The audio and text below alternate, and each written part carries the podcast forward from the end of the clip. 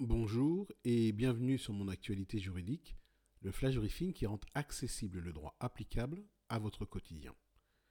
Pour ce flash briefing numéro 57, nous prenons un léger répit avec la crise sanitaire actuelle et considérons un arrêt récent de la Cour de cassation qui concerne le droit de la preuve.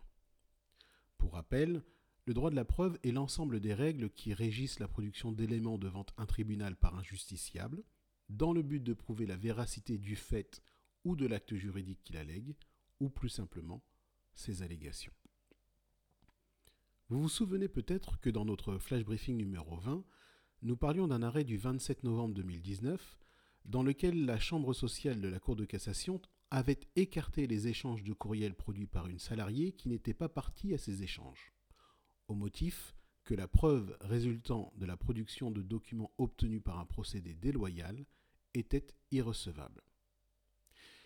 Eh dans l'arrêt du 11 décembre 2019, la Chambre civile de la Cour de cassation rappelle le principe selon lequel le droit de la preuve ne peut justifier la production d'éléments qui portent une atteinte disproportionnée au droit au respect de la vie privée.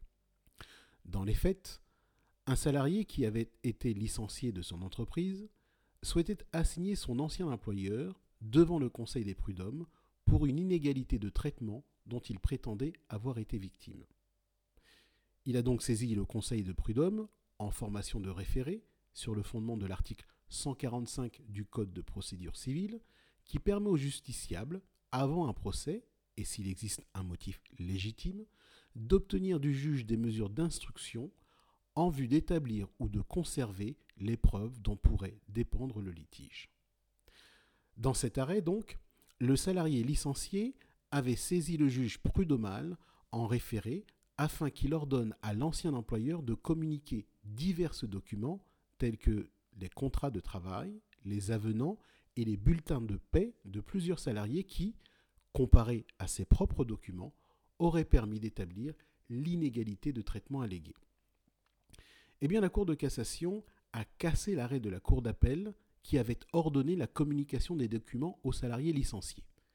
Et ce en relevant que les mesures ordonnées sur le fondement de l'article 145 du Code de procédure civile doivent être circonscrites à ce qui est strictement nécessaire à la protection des droits du demandeur, c'est-à-dire dans le cas présent le salarié licencié, et ne doit pas porter une atteinte disproportionnée au respect de la vie privée des salariés.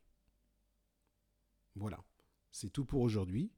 Je vous remercie pour votre écoute. Très bon début de semaine.